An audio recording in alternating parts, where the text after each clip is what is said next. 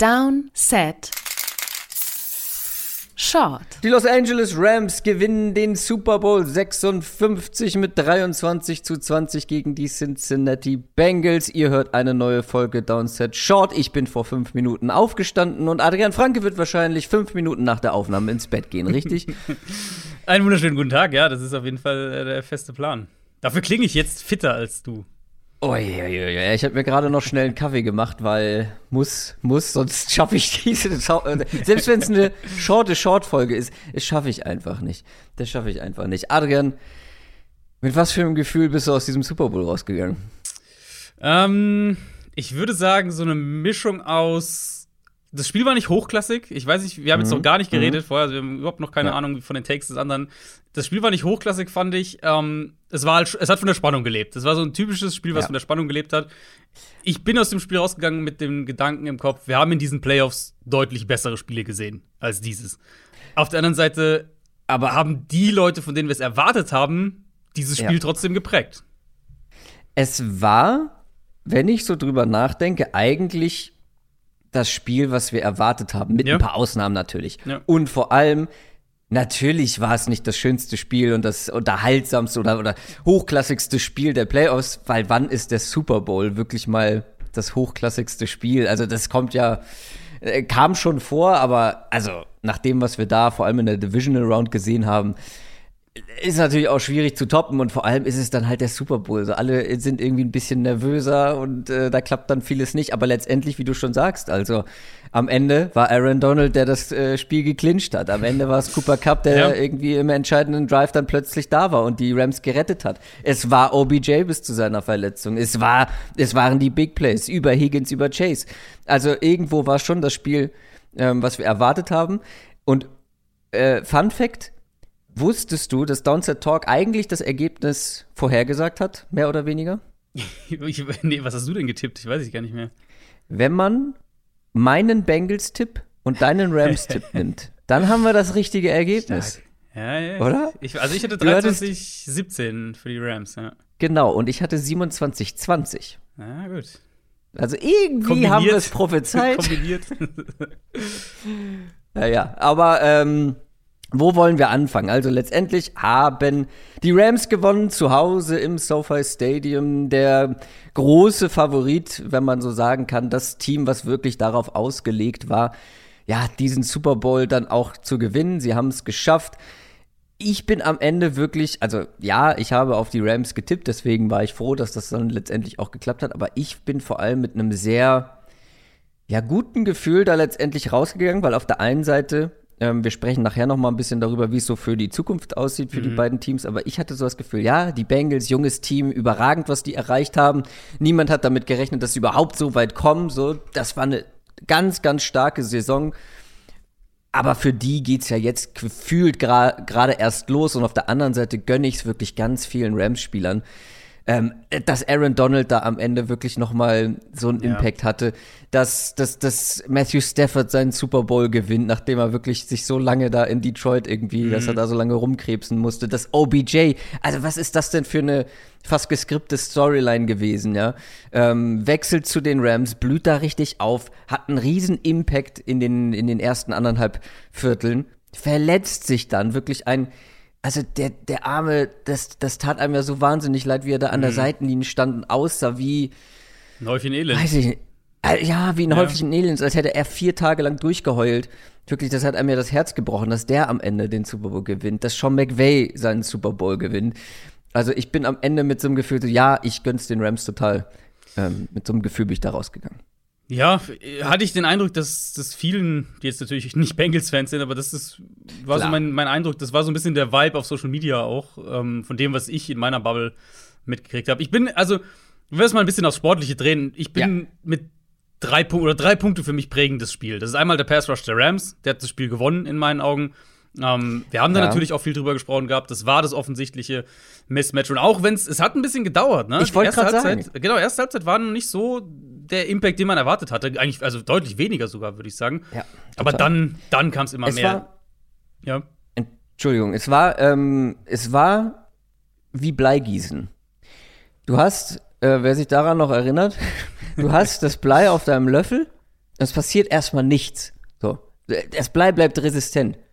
Und dann gibt es so einen Punkt, wo es immer flüssiger wird. Und diese Offensive Line der Bengals ist immer weiter auseinandergebrochen. Mhm. Ich hatte das Gefühl, von Play zu Play, von Drive zu Drive, kann die weniger ja. für Protection sorgen. Und ganz am Ende, also die letzten Drives, da kam ja von den Bengals gar nichts mehr, weil Joe, also von Miller und Aaron Donald sind da ja durchgepflügt. Ja. Also das war ja für die, das war ja ein absolut leichtes, da durchzukommen. Und das hat sich immer mehr gesteigert und dann ist es am Ende in dem letzten Play gegipfelt sozusagen. Genau, und ich würde auch sagen, mein Eindruck war auch, dass sie dann wirklich bewusst ein paar Dinge umgestellt haben, die Rams. Unter anderem, dass mhm. sie eben angefangen haben, häufiger eine Seite der Protection zu, zu überladen, also drei gegen drei zu stellen auf einer Seite der mhm. Protection. Zum ja. Beispiel auf der linken Seite der Line steht gegenüber vom Center, Left Guard und, und Left Tackle steht ein Spieler, also ein Pass Rusher. Und dann haben sie entweder auf der, auf der anderen Seite jeweils dann einen isoliert gelassen, einen Rusher, also dass sie gesagt haben, hier ist dann Von Miller eins gegen eins gegen den Right Tackle oder wie auch immer. Und manchmal haben sie halt auch wirklich noch den Blitzer dann durch die Mitte gebracht als fünften Rusher. Ähm, am Ende vom Spiel hatten die Bengals eine Pass-Block-Win-Rate von 18 Prozent. Das ist so eine schlechte Quote hatte kein Team in irgendeinem Spiel in dieser Saison. Also es war gewissermaßen die, nach, nach Passblock Winrate war es die schlechteste Passblocking-Spiel, das wir in dieser Saison gesehen haben. Ähm, die Rams haben ja auch den Super Bowl Sack-Rekord eingestellt mit den sieben Sacks. Ja. Ähm, und das, obwohl, muss man ja auch noch sagen, obwohl Burrow den Ball in keinem Spiel in dieser Saison schneller losgeworden ist als jetzt im Super Bowl. Ähm, was ich gerade noch sagen wollte, habe ich direkt schon wieder vergessen, weil mein Hirn einfach noch nicht so funktioniert, wie es eigentlich funktionieren sollte. Ähm, ach so, genau, dass halt die, diese schlechte Quote ja vor allem dann aber durch die zweite Hälfte entstanden ist. Genau. In der ersten genau. Hälfte kann die ja noch gar nicht so schlecht gewesen sein. Nee. Und in der zweiten Halbzeit ist es einfach, die Bengals hatten, sind furios gestartet mit diesem ersten Play auf T. Higgins. Über das können wir vielleicht auch gleich nochmal sprechen, mhm. weil also in meinen Augen muss das eine Strafe ja. sein. Ja, ja. Ähm, und dann direkt die Interception hinterher, die für die Matthew Stafford überhaupt nichts kann. Und sowas passiert einfach, super unglücklich. Und plötzlich bist du, hast du das Gefühl, okay, die Bengals machen das, was sie mit den Chiefs gemacht haben und bringen das jetzt in der zweiten Hälfte nach Hause, aber danach kam ja, hm. kam ja fast gar nichts mehr. Ja, aber es, es war wirklich, also die Rams haben bewusst Dinge umgestellt. Zum einen eben das, was ich gerade gesagt habe, dieses Überladen ähm, einer Seite der, der Protection. Dann haben sie auch deutlich mehr geblitzt in der zweiten Halbzeit. Das war auch auffällig. Und das war ja auch was, worüber wir gesprochen hatten in, im, in unserer Preview eben. Dieses, wenn sie fünf Rusher wirklich gegenüber den fünf äh, Blockern stellen, dass sie die nicht immer alle bringen. Also, dass dann immer wieder auch einer, gerade einer der Outside Linebacker in aller Regel dann rausdroppt in Coverage irgendwie. Aber sie haben dann mehr und mehr wirklich auch fünf gebracht in der zweiten Hälfte. Und das hat einen merklichen Effekt und die Bengals kamen damit an irgendeinem Punkt ähm, nicht mehr zurecht. Sie haben am Anfang versucht, noch mehr mit, mit dem Quick Game aus der Shotgun, aus Spread auch so ein bisschen zu arbeiten. Hatten so ein bisschen Probleme damit, einen Rhythmus zu finden. Aber dann eben, das, was du gerade eben kurz angedeutet hast, der, der Eindruck ist genau richtig. Die Bengals hatten, wenn man jetzt Kneel Downs und sowas nicht mit einberechnet, auf die gesamte Saison gesehen, hatten die Bengals keine fünf aufeinanderfolgenden Drives ohne Punkte. Also sie hatten niemals fünf aufeinanderfolgende Drives ohne Punkte. Und die letzten fünf Drives im Super Bowl waren Punt, Punt, Punt, Punt und Turnover und Downs. Um, ähm, und bei drei dieser fünf Drives haben sie nicht mehr als fünf Yards Raum, äh, Raumgewinn eingebracht. Und also hätten sie, ne, klar, ist ja eine simple Rechnung, ein bisschen vereinfacht gesagt, hätten sie bei einem dieser Drives gepunktet, dann wäre es zumindest in die Overtime gegangen. Aber genau das war eben die Phase, in der die Rams mit dem Pass Rush, einmal mit der individuellen Qualität und mit den Sachen, die sie angepasst haben, einen extrem engen Zugriff auf das Spiel gekriegt haben. Und, und ja, Bengals, äh, du hast gesagt, sie kamen mir super aus der Pause eigentlich mit dem, mit dem 75-Yard-Touchdown, der eine Face Mask war, ganz klar. Das, das muss man ja, ja. noch erwähnen.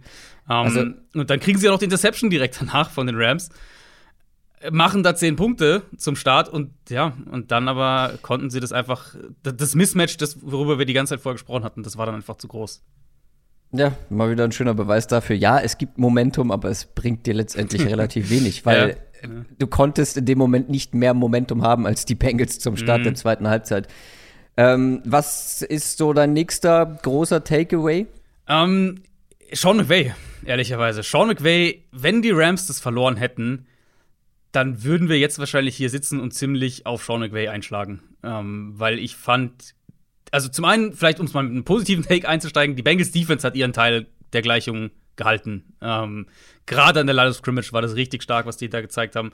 haben früh besser als ich erwartet hätte. Ja, wirklich besser. Wir hatten, eigentlich hätten wir gesagt, ja, Line of Scrimmage, klar, Defense noch mal deutlich mehr, aber es sollte eigentlich auf beiden Seiten des Balls an die Rams gehen. Und offensiv war das nicht der Fall. Und umso verheerender fand ich es, wie krass McVay am Run-Game festgehalten hat. Das war, also mhm. selbst für seine Verhältnisse, und wir haben bei McVay ja da schon häufig auch drüber gesprochen. Er ist ein Coach, der auch da so ein bisschen die Tendenz hat, stur zu sein. Aber selbst für seine Verhältnisse war das ähm, extrem. Und das war in meinen Augen ein maßgeblicher Grund dafür, dass obwohl die Bengals Offense ja an irgendeinem Punkt des Spiels eben, du hast gesagt, gar nichts mehr gemacht hat, die Rams das Spiel nicht klar machen konnten, beziehungsweise noch lange dann auch noch zurücklagen in der zweiten Halbzeit. Ähm, und ich frage mich ein bisschen, ob er nach der, nach der Beckham-Verletzung Angst hatte, zu viel im Passspiel zu versuchen, weil er vielleicht auch nicht den Eindruck hatte, dass die Receiver außerhalb von, von Cup irgendwie zu viel kreieren. Ja. Aber du hast halt direkt auch mit dem, mit, genau, dem, mit der Interception genau, auf Skowronek, ja. hast halt nicht direkt das beste Gefühl wahrscheinlich. Ne? Genau, das, das, ich glaube, das kann auch ein, das kann ein Faktor schon auch gewesen sein. Dann ähm, kam noch ein Zirkus-Catch hinterher von Skowronek, äh, wo er zwar ewig Zeit hat, aber hier ding, ding, ding, ding, ding, ja, ding, da den Ball jongliert. Also, ja, du, es war dann eben, war mal Ben Skowronek und, und, äh, und der vierte Titan, so nach dem Motto, die dann wirklich äh, Hopkins, ja. die dann da Plays machen mussten. Und kann ich schon ein Stück weit verstehen, dass du dann sagst, naja, hm, wir müssen vielleicht ein bisschen umdenken. Aber die Art und Weise, wie McVay das dann versucht hat zu lösen, wo es halt nachweislich nicht funktioniert hat, das fand ich schon eklatant. Ich habe da auch noch äh, ein, zwei ja. Zahlen dazu. Die, die Rams sind jetzt eines von vier Teams über die letzten sechs Jahre, laut Next Gen Stats, die mit 18 Carries eine Rushing Success Rate von genau 0,0% hatten. Die ersten 18 Runs in dem Spiel haben nach EPA kein, war, war kein mhm. positiver Run dabei. Und ich meine, das kann man auch Total Stats auch sehen. Die hatten am Ende 1,9 Yards pro Run. Also, der, der, der, der beste Run war wahrscheinlich der von, von Cooper Cup beim, beim Fourth Down, wo er, er das mhm. First Down noch rettet. Um, ähm, das hat gar nicht funktioniert und trotzdem halt McVay ist da immer wieder mit dem Kopf durch die Wand oder hat es versucht. Ja. Und das, also, ne, da spricht übermorgen niemand mehr drüber, ist klar, weil sie haben den Super Bowl gewonnen.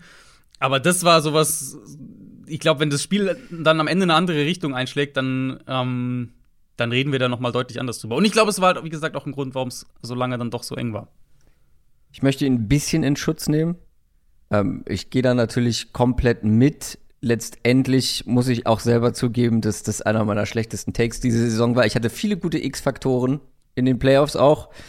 Äh, Cam Akers und das Run-Game der, der Rams, das war, das war nix ich möchte Sean McVay aber insofern ein bisschen in Schutz nehmen, dass er halt auf der anderen Seite auch vieles dann doch noch gut gemacht hat, wenn ich vor allem an die ersten beiden Touchdowns denke. Mhm. Ähm, Gerade der zweite auf Cooper Cup. Und offensichtlich hat er die, die rechte, aus, aus Rams Sicht, die rechte Seite des Spielfelds als Schwachpunkt irgendwie ausgemacht. Beide Touchdowns kamen von, von Receivern, die von innen nach außen mhm. gegangen sind. Und das hat er offensichtlich als Schwachstelle ausgemacht und hat das attackiert. Natürlich Matthew Stafford mit vor allem der Pass auf OBJ richtig, richtig gut.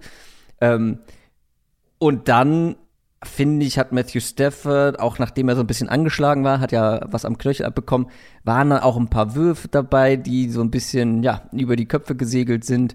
Also ich finde, gerade im Passspiel hat er aber auch wieder ähm, gute Plays gecallt, äh, viele offene Receiver kreieren können.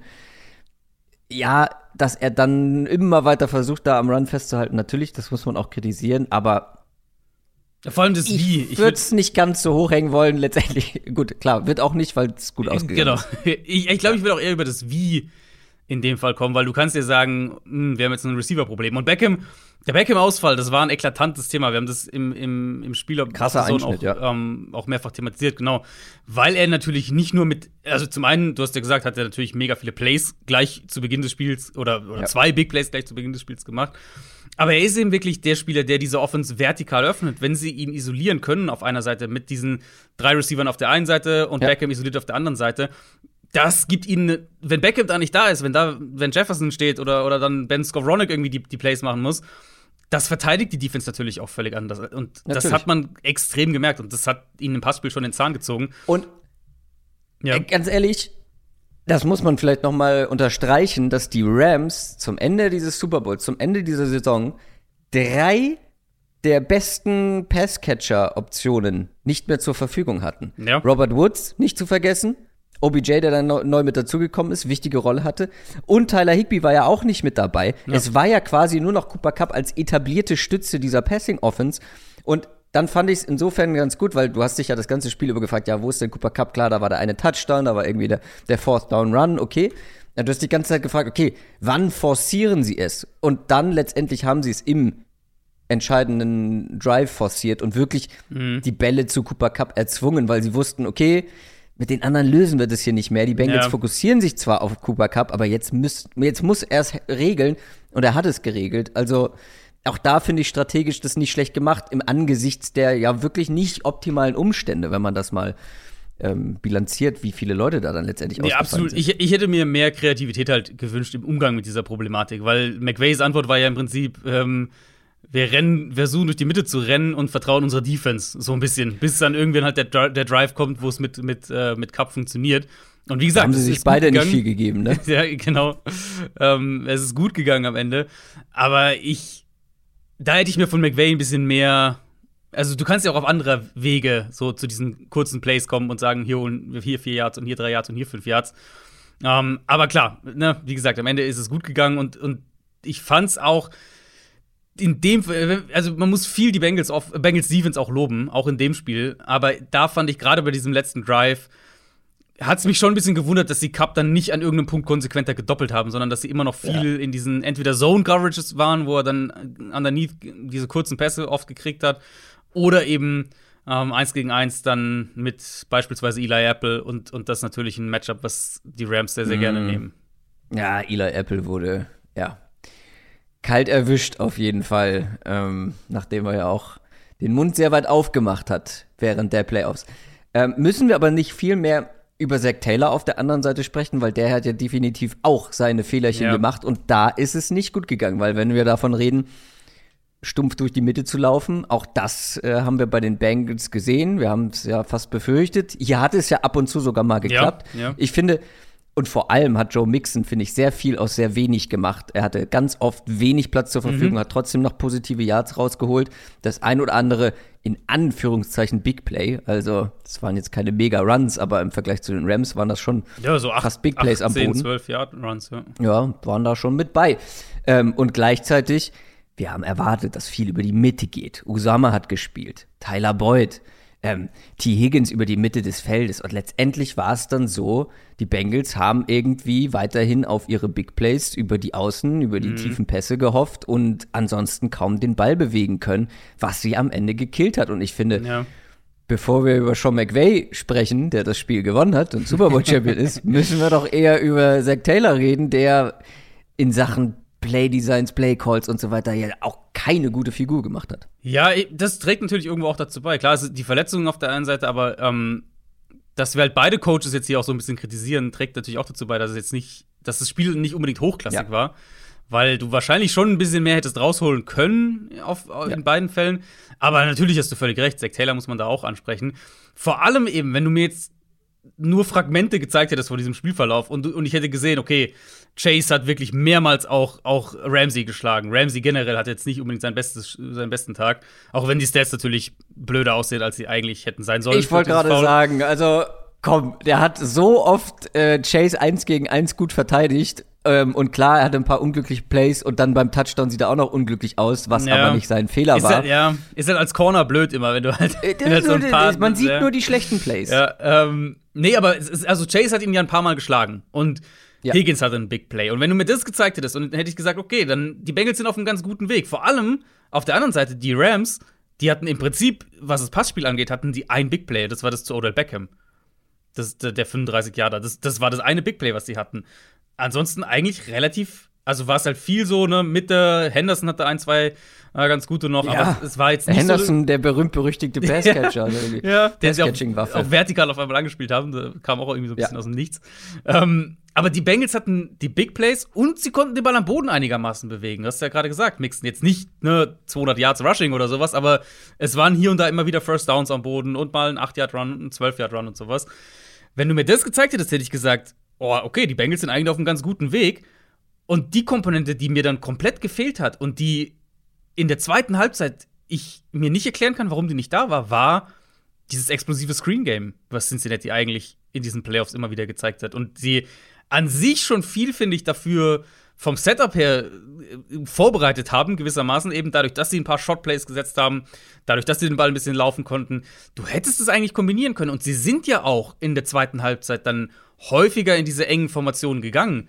Ähm, wo mhm. ich ehrlicherweise den Eindruck eben hatte, dass das ja, das ist eigentlich der Protection und, und, und auch Burrow eher noch teilweise Probleme bereitet hat, als wenn sie diesen Spread-Formationen waren, wo er den Ball dann schnell verteilen kann. Und ich habe so ein bisschen drauf gewartet, okay, wo kommen jetzt, wo ist mal so der Trick, äh, Jamar Chase Endaround oder Jamar Chase Ja, ja, ja. Screen oder so, ne? Und das, was wir schon gesehen haben. Genau, genau, was wir in jedem Playoff-Spiel, äh, Raiders weiß ich jetzt nicht mehr genau, Ja. aber in den beiden anderen auf jeden Fall gesehen haben. Ähm, und das Element hat mir einfach total gefehlt bei Cincinnati. das, was die Rams am Ende gemacht haben, den Ball in die Hände des besten Playmakers zu erzwingen, Mhm. das hat man bei den Bengals einfach nicht gesehen. So, wie du schon gesagt hast, es gab, es gab Momente in anderen Spielen, wo einfach jedes Play über Jamar Chase lief und egal wie, sie haben den Ball in seine Hände bekommen und nicht eben nur mit den langen Bällen.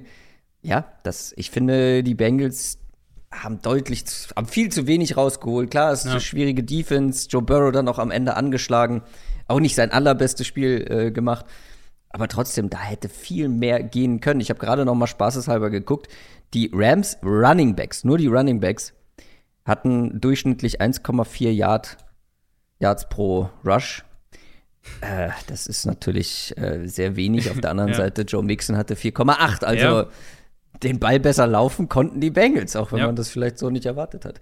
Ähm, haben wir schon über deinen dritten Takeaway gesprochen oder? Den hatten wir schon so ein bisschen implizit mit drin. Ähm, der dritte Punkt für mich einfach eben war dieses, wenn sie, als sie dann Probleme hatten, haben die Stars die Plays gemacht für die Rams. Eben Cup, der diesen Touchdown-Drive dominiert, Donald natürlich, der das Spiel dann beendet im Gegenzug und Cup eben, ja, du hast ja auch schon gesagt, er war im Prinzip über, über einen, einen weite Teil des Spiels dann doch relativ abgemeldet, durch die Beckham-Verletzung eben auch. Ähm, aber sie hatten letztlich als Team die Rams dieses Jahr. Sie hatten den besten Receiver in dieser Saison und sie hatten den besten Verteidiger diese Saison. Und letztlich Ja. bei Cup, das muss man vielleicht auch noch mal einfach ganz kurz hervorheben, das war eine historische Saison, die wir von ihm gesehen haben. Ähm, der ist der erste Receiver aller Zeiten, der die Liga in Catches, Yards und Touchdowns anführt und Offensive Player des Jahres und Super Bowl MVP in einer Saison wird. Das hat es noch nie Das ist gegeben. Wahnsinn. Ähm, und ja, wie gesagt, der Beckham-Ausfall hat dieser Offense krass ein Rad weggerissen. Dass sie am Ende halt Cup haben, auf den sie sich verlassen können, das, das ist natürlich eine, eine, so, eine, so eine Trumpfkarte, ähm, die nicht viele Teams haben. Und das, obwohl ja wirklich so viel weggefallen ist. Ähm, gehst du, äh, wäre es auch deine Wahl gewesen, Cooper Cup zum Super Bowl MVP zu machen? Es kann ja nur Cup oder Donald sein. Ne? Und ich, ich finde, Donald hat die zweite Hälfte mehr dominiert. Ich sage trotzdem, ich sehe in diesem Spiel, wenn ich auf die zweite Halbzeit von diesem Spiel schaue, dann sehe ich eher ein Szenario, in dem die Rams das Spiel ohne Donald gewinnen, als dass sie es ohne Cup gewinnen. Weil sie den Ball einfach überhaupt nicht mehr bewegen konnten. Deswegen fand ich es okay, das so zu machen, aber da würde ich niemanden, da würde ich mit niemandem groß diskutieren, weil es, es kann, es kann ja nur einer der beiden sein. Oder hättest du irgendwen anderes genommen? Nein, nein, nein. Ich äh, war tatsächlich etwas überrascht, dass es Cooper Cup wurde, wobei ich auch finde, dass es da kein richtig oder falsch gibt. Ich war mir relativ sicher, dass es Aaron Donald wird, der Mhm. einfach wirklich diese zweite Halbzeit so sehr geprägt hat und am Ende das Spiel ge geclincht hat. Ja. Aber das ist das, was ich gesagt habe. Du wirst als Defense-Spieler nur MVP, wenn du einen Turnover irgendwie mit dabei hast. Ja. Wenn du einen Turnover forst oder eine Interception. Äh, und äh, selbst ein Malcolm Butler ist es, glaube ich, nicht mal geworden, äh, der eine Game-Clinching-Interception gefangen hat. Also, ähm, du brauchst, glaube ich, als Defensive-Spieler, was hatte Donald am Ende? Zwei Sacks, zwei Tackles for Loss und Ja. dann halt am Ende dieses, ja, dieses Acht Pressures wichtige- oder sowas habe ich auch schon gesehen. Äh, Ja, aber das zählt ja, bei, also das zählt ja bei der NFL leider nicht. Aber, Pressures werden also- ja gefühlt gar nicht gezählt. Dieser Tackle, mit dem er überhaupt das Fourth Down erst äh, erzwingt, der war, das war schon der Wahnsinn, wie er Ja. da noch rankommt und den nochmal so zurückzieht. Und Eigentlich dachtest du schon, der, Also- der kommt durch und dann. Du musst dir vorstellen, das ist ein NFL-Spieler, das ist ein physisches Monster, auch wenn es Samaje Piran ist, der jetzt vielleicht nicht der krasseste Überathlet ist, aber das ist trotzdem ein NFL-Spieler, Mhm. der läuft vor dir weg und du nimmst ihn und hältst ihn fest und ziehst ihn einfach nach ihn hinten zurück, um. ja. Das alleine, normalerweise sieht man sowas, wenn da irgendwie drei Leute dranhängen und so ein äh, Running Back nach hinten ziehen. Ja. Das ist eine so unfassbare Maschine. Ich fand auch einen, ich weiß nicht, das war kurz davor ein Play, da war er gefühlt gegen drei oder gegen zwei und er springt und räumt einen so zur Seite. Äh, Dann gab es dieses eine Play, wo er, wo er den Sack hatte nach Millisekunden, wo der Guard schon stolpert, obwohl Ja. ihn Aaron Donald noch gar nicht berührt hat, weil einfach, weil der kommt so aus diesem Stand geschossen. Ähm, aber das ist vielleicht auch ein ganz gutes Stichwort. Es gab dann Gerüchte vor dem Spiel, dass Aaron Donald darüber nachdenkt, nach dem Super Bowl seine Karriere zu beenden. Und ich habe ja auch bei Twitch ein Watchalong gemacht, ähm, wurde mehrfach dazu gefragt und ich für mich wäre es ein, ein, ein großer, großer Verlust, wenn mhm. wirklich der beste Defense-Spieler, manche sagen der beste individuell betrachtete Spieler ähm, der ganzen NFL, also der, der, der beste Spieler im, im Allgemeinen der NFL ja. der letzten Jahre, hört auf und vor allem, weil der ja auf einem Niveau noch bestimmt mehrere Jahre spielen kann, auf dem es die wenige, äh, die wenigsten machen können. So, ähm, was glaubst du, wie sich das Ganze entwickelt und wie siehst du vor allem die Zukunft der Rams allgemein? Er war ja sehr ausweichend, muss man sagen, nach dem Spiel, als er dazu mhm. gefragt wurde. Also er hat auf keinen Fall ein klares Bekenntnis so von wegen, äh, das ist Quatsch, ich mache weiter in die Richtung. Und der Bericht war ja auch im, im, in der Vorberichterstattung ähm, bei NBC dann, war ja auch so nach dem Motto, ja, Donald hat, hat ich weiß nicht mehr genau leider die Quelle, wer, wer das gesagt hat, aber es war on camera, also findet ihr auch auf jeden Fall auf Twitter. Ähm, so nach dem Motto, ja, Donald, Aaron Donald hat mir gesagt, dass er überlegt aufzuhören. Also es war ein klares so, Aaron Donald hat das mir gesagt, nicht ich habe aus seinem Umfeld gehört, das vielleicht, sondern er hat mir gesagt, dass er überlegt, aufzuhören, wenn sie gewinnen. Ähm, also, zum einen ist es der, der ist der dominanteste Verteidiger seiner Generation. Da, da, das ist schon mal völlig klar. Und er, selbst wenn er jetzt aufhören würde, ist er ein Instant Hall of Famer in meinen Augen. Also, das wäre dann natürlich ein spannender Case, wenn dann Brady, Gronk, äh, Big Ben und Aaron Donald alle also, der, im gleichen Jahr aufhören. ähm, und alle dann. Ey, wenn, wenn, ein, äh, wenn ein Ben Roethlisberger vor Aaron Donald in die Hall of Fame kommt, dann weiß ich leider auch nicht. ja, das wäre dann, das wäre eine interessante Diskussion. Aber ich fand es interessant eben, weil es ja auch die Berichte parallel zu Sean McVay gab Ende der letzten Woche und er hat sich ja dann auch ein bisschen geäußert gehabt dazu, dass er vielleicht auch auf auf Sicht mal eine Pause vom Coaching zumindest machen könnte, weil er eben auch sagt, ja, er will eigentlich auch eine Familie gründen und er will noch Zeit dafür haben. Und die hast du natürlich nicht in dem Sinne oder nicht in dem Ausmaß zumindest als NFL Head Coach, jedenfalls nicht während der Saison. Vielleicht eben, dass wir da, dass da Leute auch einfach eine andere Generation als jetzt noch die davor ist, die eben auch an irgendeinem Punkt sagt, ich hab, ich bin im Reinen mit mir, mit meiner Karriere, ich habe das erreicht, was ich erreichen wollte, ich habe einen Titel und ähm, ich bin gesund, ich habe mehr als genug Geld ich kann jetzt mit einem mit einem mit einem guten Gewissen sozusagen da weggehen und sagen, damit bin ich damit bin ich im Reinen, damit höre ich auf. Weiß nicht, ob es wirklich so kommt. Ich hatte mein Eindruck war einfach nur, das ist einfach jetzt nur ein Bauchgefühl, Interviews angeschaut, gehört und so, ähm, dass es bei Donald wirklich sein könnte, dass er jetzt Schluss macht. Ja, also gerade wenn er verloren hätte, weiß ich nicht, wäre ich skeptisch gewesen. Dann nicht, Jetzt ich, mit ja. dem Sieg ist halt diese Karriere eigentlich vollendet. Sie wäre sehr, sehr unvollendet und irgendwie hätte man ein unbefriedigtes Gefühl gehabt, wenn mhm. ein Aaron Donald, der über Jahre einfach so eine prägende Figur war in dieser Liga, ähm, dann ohne, ohne Ring da rausgeht, obwohl er zweimal die Chance hatte. Ja, ich will es auch nicht ausschließen. So, ich meine, wir haben es auch von anderen Spielern gesehen. Es ist immer mehr ja auch akzeptiert irgendwo dann, dann frühzeitig ja. seine Karriere ja. zu beenden, bevor irgendwie die, die, die, Leistungskurve nach unten zeigt. Ähm, und wir haben es bei Luke Kügli gesehen, der es ganz offen zugegeben hat, dass, dass er nicht mehr will, dass sein Körper nicht mehr mitmacht. Wir haben es bei Andrew Luck gesehen und bei anderen auch. Also, mhm. ähm, ja, ich möchte es auch nicht ausschließen. Ähm, auf der anderen Seite beziehungsweise noch nicht auf der anderen Seite, sondern noch bei den Rams. Ähm, war das jetzt das eine Jahr, war das die entscheidende Chance, jetzt mal ganz abgesehen davon, ob Aaron Donald aufhört, ob Sean McVay aufhört. Der Roster ist halt für dieses Jahr gebastelt worden. Ja. Ähm, wie glaubst du, wird, wird man nächstes Jahr irgendwie noch mal versuchen, alles zu pushen, ähm, ja, einen, den bestmöglichen Roster irgendwie auf die Beine zu stellen, um vielleicht eine, eine Titelverteidigung anzuvisieren? Oder war es das jetzt schon mit dem mit den, mit den All-Star-Rams? Nein, ich glaube, solange also Donald, vielleicht, vielleicht klammern wir Donald mal ein bisschen aus, aber solange McVay und Stafford da sind, denke mhm. ich, dass sie auch in dem Sinne all in bleiben, so wie sie es ja jetzt seit vier, fünf Jahren eigentlich sind.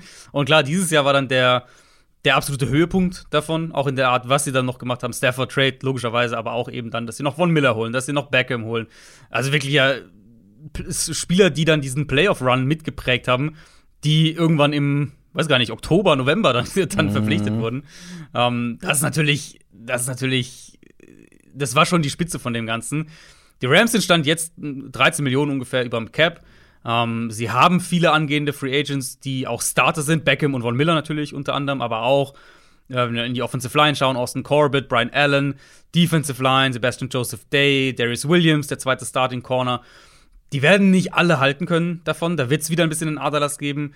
Ähm, sie verlieren wieder Coaches, werden ja ihren Offensive Coordinator an die Vikings verlieren. Es gab auch der, auch der Defensive Coordinator war jetzt schon, war jetzt Ray Morris, war jetzt in, in Gerüchten schon wieder mit drin. Also auch eine Chance, dass der perspektivisch dann eher ähm, wieder weggeht. Da ist dann, da ist schon wieder so ein krasser Aderlass einfach, was ein Stück weit auch normal ist für einen Super Bowl-Sieger. Ich sag mal so, ich glaube, dieses Jahr war ihre beste Chance und die haben sie genutzt. Und damit bist du erst, sagst du erstmal, hat sich gelohnt. Wir, wir sind zufrieden mit und wir haben diese Investments gemacht und wir haben das bekommen, was wir haben wollten. Ähm, wenn aber jetzt McVay, Stafford zurück sind, sie vielleicht einen dieser Top Free Agents halten können von ihren eigenen und vielleicht ein, zwei ihrer Roleplayer auch halten können, dann werden die nächstes Jahr wieder ein Mitfavoriten in der NFC sein. Und da habe ich relativ wenig Zweifel, weil dieses Team ist einfach immer noch sehr, sehr stark besetzt. Ja, und deswegen glaube ich auch irgendwie nicht, dass Aaron Donald aufhört. Wenn die alle bleiben, mhm. wenn du mhm wirklich siehst, okay, die ganzen Säulen des Teams bleiben. Wir werden nächstes Jahr zumindest zu den Titelkandidaten gehören können. Die Chance auf den zweiten Ring lässt man sich doch nicht entgehen. Da wird jetzt ein paar Tage Ruhe brauchen, mal durchschnaufen, alles verarbeiten und dann, glaube ich, hat er wieder Bock. Ähm, auf der anderen Seite die Bengals, sehr, sehr junges Team. Ich habe es am Donnerstag schon gesagt. Jüngstes Super Bowl-Team seit 1980. Für die geht doch gerade erst das Titelfenster so richtig auf, oder glaubst du, das war ein One-Season-Wonder? Also die Gefahr ist natürlich, sich in dieser, genau in dieser Prognose so ein bisschen zu, zu äh, verlieren, weil es ist einfach so wahnsinnig schwer, in den Super Bowl zu kommen. Und man kann halt letztlich nie sagen, naja, die Bengals, die werden Burrow, Chase, die werden sicher in den nächsten mhm. fünf Jahren noch ein, zwei Mal im Super Bowl stehen und in den nächsten zehn Jahren vielleicht ein, zwei gewinnen. Weil das haben wir zu häufig gesehen die Beispiele sind einfach zu häufig zu prominent auch von Quarterbacks, großen Quarterbacks, die dann letztlich nicht nur nur einen gewonnen haben, sondern auch nur einen gespielt haben. Da haben wir auch schon ein paar Mal ähm, drüber gesprochen. Drew Brees, Aaron Rodgers, Dan Marino wäre so das, das, das, das Parade-Parallelbeispiel gewissermaßen zu Burrow. Auch so dieser junge Quarterback früh, ich glaube sogar auch im zweiten Jahr, zweiten Jahr, dritten Jahr, ähm, im Super Bowl gestanden und dann mhm. nie wieder zurückgekommen.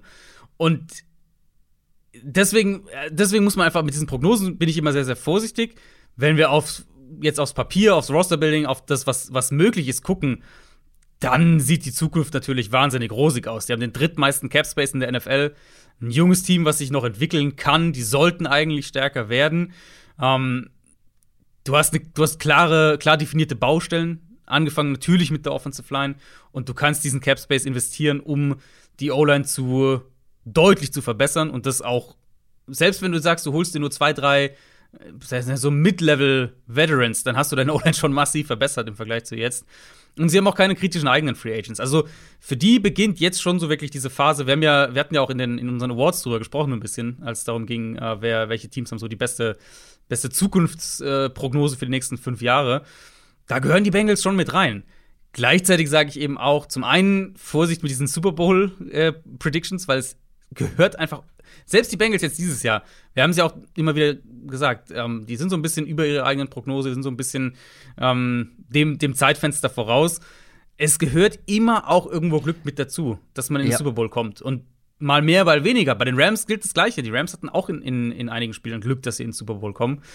Du brauchst, ja, du brauchst es immer. Und genau. vor allem möchte ich aber bei den Bengals festhalten, das, was du schon gesagt hast, äh, du kannst dich nicht darauf verlassen, wenn die sportlich nichts ändern, dann werden sie auch mit einer besseren O-Line nicht der, der Stammgast im Super Bowl sein, weil dafür ist es mir zu sehr auf, auf Big Plays mhm. aufgebaut, auf, auf die 1 gegen 1 Situation. Das ja, kannst ja. du, klar, das kann dann mal in so einer Saison richtig gut laufen, wo Jammer Chase irgendwie so eine absurden auch Route per Run äh, Routes per Run Werte hat, so das kannst du kaum aufrechterhalten. Ja. Wenn die da nicht irgendwie was ändern und ein bisschen mehr Kreativität mehr reinbringen, so ein bisschen mehr Kreativität ins Scheme reinbringen, ins Playdesign, dann sehe ich die nicht äh, nee. auch mit einer besseren O-Line automatisch wieder. Nee, also gehe ich voll mit. Ich würde es so formulieren. Ich, ich denke, die Bengals müssen sich jetzt steigern in verschiedenen Bereichen, individuelle Qualität in der O-Line, ähm, Zach Taylor, offensives Playdesign, all diese Sachen. Ja. Sie müssen sich steigern, damit sie überhaupt dieses Level eben halten. Also, dass sie wieder Genau. die Division gewinnen können, dass sie den Titel verteidigen können.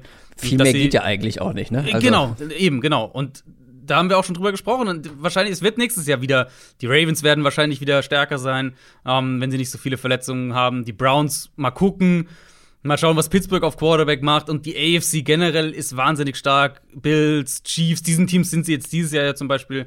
Ähm, da haben sie die Chiefs haben sie in den Playoffs getroffen, aber jetzt diese, diese, diese anderen Hochkaräter, der, die Bills haben sich vorher halt schon verabschiedet, ne? Andere Teams werden auch stärker werden. Chargers zum Beispiel, Ravens eben, wie gesagt, werden wieder Beste sein. Also es wird ja nicht leichter in der AFC in, ähm, in Super Bowl zu kommen. Und da das soll jetzt nicht Bengals-Fans irgendwie total noch den, den, den letzten Rest Mut am Montagmorgen nach dem Super Bowl äh, wegnehmen. Aber ich glaube, das ist einfach eine, eine Oh, gesunde also- Erwartungshaltung, um in die Offseason zu gehen, dass du eben sagst, wir haben klare Baustellen, Genau. die müssen wir Genau. angehen. Selbst wenn wir die gut angehen, müssen wir erstmal schauen, dass wir das halten, was wir dieses Jahr gespielt haben. Also mir würden da einige ähm, auch AFC-Fangruppen einfallen, die deutlich schlechteres Gefühl haben sollten als die Bengals-Fans. Ne? Aber richtig, ja. äh, die, also die können äh, froh sein, dass dieses junge Team überhaupt im Super Bowl mit dabei war, dass man das erleben konnte. Und klar ist man traurig, wenn man das verliert, aber das war mehr als was man sich eigentlich vor der Saison erträumt hat. Wir müssen noch über die Halftime-Show sprechen, auch wenn wir schon über eine halbe Stunde sind, Adrian. Wir müssen noch kurz über die Halftime-Show sprechen. Hast du sie überhaupt schon gesehen? Ich habe äh, sie größtenteils gesehen, ja. Und du klingst nicht gerade begeistert. Also ich fand's okay. Ähm, ich bin sehr auf deinen Take gespannt, muss ich sagen. Ich fand's okay. Ich hatte mir ein bisschen mehr erhofft. Ich fand Eminem war das klare Highlight. Als Eminem angefangen hat, fand ich, das war so das, wo es wo es so ein bisschen ins Kochen kam.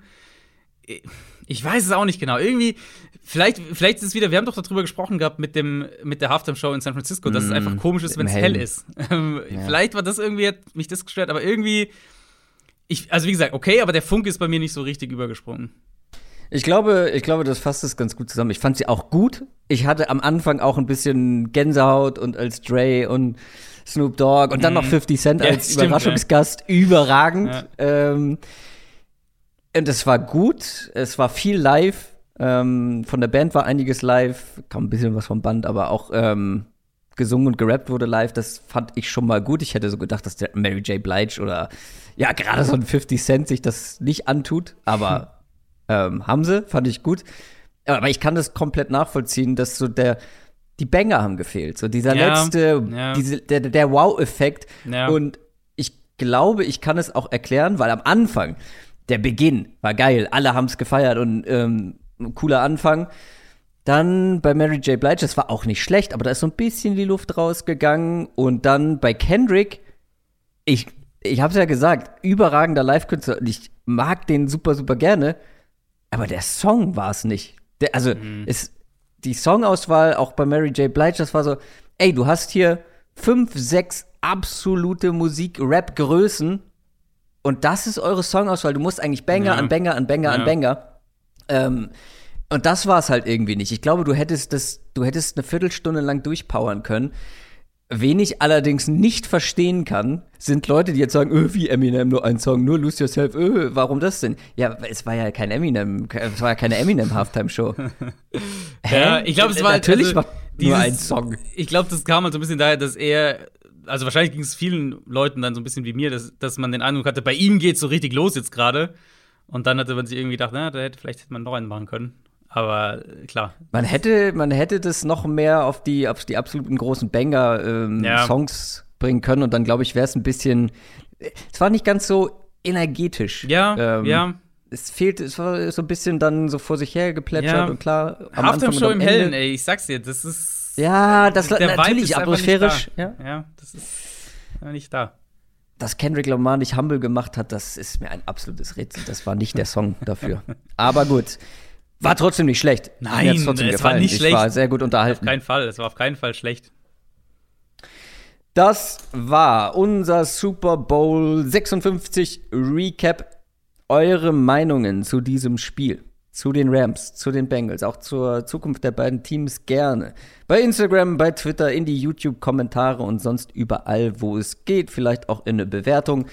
Bei Spotify ähm, kann man bewerten, bei iTunes könnt ihr sogar noch was dazu schreiben.